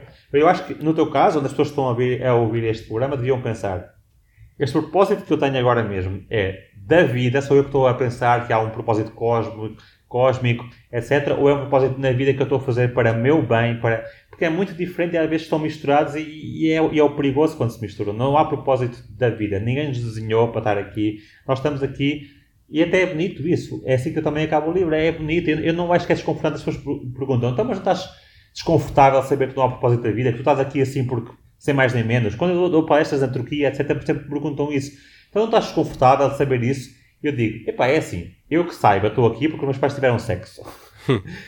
E olha, eu estou aqui e não estou desconfortável. Eu acho que a beleza da vida é precisamente esse caos, essa casualidade. É tão bonito que seja assim tudo tão diverso e tão, e tão, e tão caótico. Isso é que é a beleza da vida. Eu não quero pensar, eu não sei como é que eles estão confortáveis com a mensagem que eles têm, que é, eu estou aqui porque Deus me desenhou, e estou- é como estar numa ópera. Todas as noites da tua vida estás a repetir o mesmo papel na ópera, sempre o mesmo papel que Deus desenhou.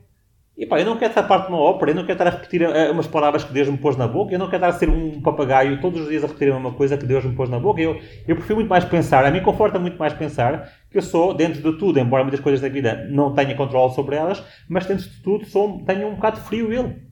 Do eu, não, eu não me dá nenhum conforto pensar que sou desenhado para, e que Deus me, me escolheu a mulher, me escolheu isto, me escolheu a minha profissão. Fogo, eu não quero isso, mas pronto, fortíssimo. Mas eu estava a ser um bocadinho mais prosaico, que é, e, e- e pronto, e era só para explicar a minha questão. Ahm, a nossa, imagina que, que eu estava à espera que, que a tua resposta fosse: nós somos movidos para encontrar comida, fazer sexo e reproduzir a, a- a espécie. É sim, mas é que eu por acaso não responderia assim. Ok. Porque ao fim de dois episódios tu deverias ter visto. Eu, na biologia eu não sou um adaptacionista. Adaptacionistas são as pessoas, mais uma vez, que pensam que tudo tem um propósito. Ok. Nesse caso não é um propósito da vida, mas é dizer que sim, que os animais só querem é fecundar, é comer, é lutar E aí é, é sobreviver. Mas não, é igual porque para todos os animais? Essa, essa perspectiva? Sim, pre- pre- precisamente. Esse é, o meu, esse é o meu último livro, não este que estou a escrever agora, é o que escrevi em 2017. Ok. Que, que, que- que digo que essa obsessão pelo adaptacionismo, que tudo é feito com uma causa. Sabes porquê que eu digo isto? Por exemplo, há livros sobre humanos que dizem que o suicídio Sim. é adaptativo. Ok. Que há uma função do suicídio. Eu digo, "Oh, por amor de Deus. É assim, por acaso, alguns, alguns povos, sim, que se não tens recursos e estás muito mal de saúde, vais para uma montanha, deixas de morrer para não gastar os recursos. Há pequenos povos que é assim. Mas a maior parte dos suicídios não são adaptativos para Ok. nada. Tu destróis a tua vida e, e as dos teus familiares, não vais ter filhos. Mas há, há- essa, essa visão que tudo tem um, tem um, um porquê um adap- adaptativo é muito corrente ainda na biologia. E eu, por acaso, acho que não. Olha, Ok. eu, quando vejo os leões na África, mais uma vez, eles não estão ali a mover-se só para reproduzir, para, para sobreviver. Não. Os leões passam 20 horas por dia a dormir, a jogar. Epá, não é isso, essa visão que eu, eu não acho que nem os leões nem os humanos se movam só para a reprodução e sobrevivência. Isso é uma narrativa que se construiu um bocado no, no modelo adaptacionista, que cada vez mais se abandona na, na, na teoria evolutiva. Há montes de coisas que fazem no dia a dia sem nenhum propósito. Sabes que a, a- a frase que eu, que eu uso para isso, que eu usei no meu livro antigo para acabar isso, é a grande mudança que houve na biologia evolutiva, mas também se aplica à sociedade. É good enough. Nós só temos que ser, num mundo Ah. com muitos recursos como os nossos, só temos que ser suficientemente bons para sobreviver. Nós não temos que ser óptimos, está sempre a fazer coisas super, super eh, com propósito. Não, só temos que ser suficientemente bons. E as pessoas podem suicidar, porque dentro de tudo, dentro de tudo, o, o- a sociedade continua a ter um número de pessoas que pode fabricar comida, etc. Nós somos suficientemente bons. Nós somos óptimos e não fazemos tudo com propósito para sobreviver e reproduzir. Não. Isso é, isso é ótimo, é uma excelente maneira de, de acabarmos, porque voltamos à, à free will e, a, e a, lá está, ao poder de decisão. Um, Sim, sim. Rui Diogo, obrigadíssimo por mais uma conversa incrível e, e- e informativa. Um, tu queres partilhar connosco alguma coisa que estejas a trabalhar? Já falaste várias vezes do livro, já tens uma data de É prevista para lançamento? Por acaso, aqui estou mesmo a acabar, aqui em Portimão estou a acabar o livro uma vez por todas, que estou já há 5 anos a escrever este livro também. Sim. E já estava a escrever quando já estava a acabar o outro até, e quero mesmo acabar. E então, acho que daqui a uns 4 ou 5 meses vai sair. Boa. Ah, o nome já sei, que vai ser... ah, já está, está na Amazon já, as pessoas podem Já podem fazer pré- pré-encomendar na pré- Amazon. Mas o nome, eu acho que vou mudar o nome central do livro, que vai ser ah, Meaning of Life. Ok. Progress and Human Nature. Esse vai ser o título, que é para discutir esses temas todos e, Sim, e sim. pronto, eu acho que para quem estiver interessado, ou se não, quando, quando sair eu digo-te alguma coisa e tu podes promover. Sim, mas se calhar ponho já também o, o, link para, para, para Sim, encomenda, sim. assim as pessoas também Tu vão podes seguir. encontrar, está com outro título, mas já está, se precisares Ok, do. Diogo, já está, já está lá o livro. Também com o link. E ah, também vais ter o, ah, a talk no Smithsonian. Queres falar um bocadinho sobre isso? Para as pessoas ouvirem, dia 2 de outubro? É, Sabes que eu tenho pensado muito nisso também no sentido de estar aqui no Algarve e ver também precisamente a qualidade de vida.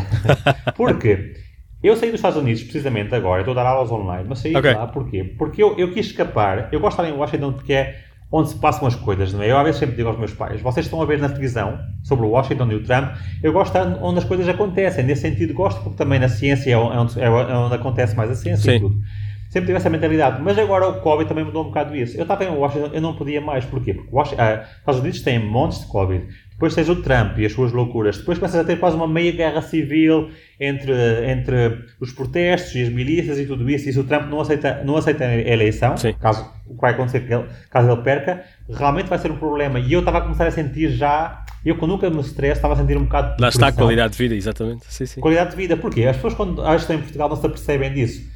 Aqui em Portimão quase não há Covid. A, a comida, no meu caso tenho corona, a comida é peixe grelhado, batatas grelhadas, não faz mal nenhum, estás a ver? É isso que a qualidade de vida, mais uma vez, não é só o dinheiro. Eu pago menos aqui para- do que pago nos Estados Unidos para ter uma, uma comida muito menos saudável. A qualidade de vida que há aqui com a praia, ver os peixes, etc. Então, nesse sentido, tenho pensado nesse tema. ah, porque a tua pergunta era, outra vez? Sobre a, sobre a talk que vais fazer para o Smithsonian. Pois, em- e aí por outubro. acaso pensei, a talk mostra um bocado também o exemplo contrário, não é? Quer dizer, aquela talk eu tenho porque eu dei o talk em Washington. Ok. Eu dei uma, uma palestra sobre estes temas que falamos hoje e alguém a viu e disse, Ei, pá, tu podias fazer um talk na Smithsonian. E agora é uma bola de neve, porque agora alguém da Smithsonian num podcast que costuma falar Sim. para, para mais de um milhão de pessoas vai-me fazer hoje, precisamente, daqui uma hora e meia. Ah, é hoje? É. Ah, ok. Aqui uma hora e meia, um podcast. E, e eu pensei, se eu fizesse a mesma, a mesma palestra que eu fiz em Lagos, que fiz há dois anos, Ok. nunca chegou a isso, não é? Nunca me vai levar a um podcast que tenha 2 ou 3 milhões. Levou a ti, não é? que é um podcast que está em montes de gente, e Sim. eu estou muito agradecido e é, e é muito louvável, mas, mas há uma diferença entre viver em Washington e que também é triste, não é? De, de alguma maneira. Quer dizer, Sim. o mesmo mérito, aí está, estás a ver a diferença outra vez entre não é o melhor que, que vai ser mais conhecido ou que vai ser mais melhor pago, é, do- é- depende de onde estás. e de É, onde o ambiente, voltamos ao ambiente. Sim, também, sim, sim. Porque, porque, eu- porque eu, por exemplo, podia viver em Portugal pela qualidade de vida, mas talvez pela ambição, não ambição de dinheiro e tal, mas a ambição de disseminar a ciência e essas coisas como estou a fazer contigo, talvez não fosse tão, eh, tão abrangente. Claro, né? claro, Sim, claro. sim. Está bem, eu vou pôr o link no- na, na, na descrição do episódio porque as pessoas também se podem inscrever para ouvir. Ahm, Sim. sim. Rui Diogo, deixe-te então ir, não fazia ideia que daqui a uma hora e meia ias gravar eh, o podcast para o Smithsonian Institute para um milhão de pessoas. Um, deixe-te ir a comer o teu peixinho de Portimão. Sim, vou E- comer agora mesmo. e agradeço-te imenso, foi mais uma vez eh, muito bom. A ver se nos encontramos depois na vida real, daqui a não muito tempo. Sim, a ver se finalmente nos encontramos. Boa sorte com tudo. ti Obrigado. por fazer este programa, que tu acho que é espetacular a ideia. E já vi alguns. Obrigado. acaso, E sim, muito obrigado por tudo. Obrigado, fica bem Bom então. dia. Um abraço. Boa noite. Boa noite, tchau.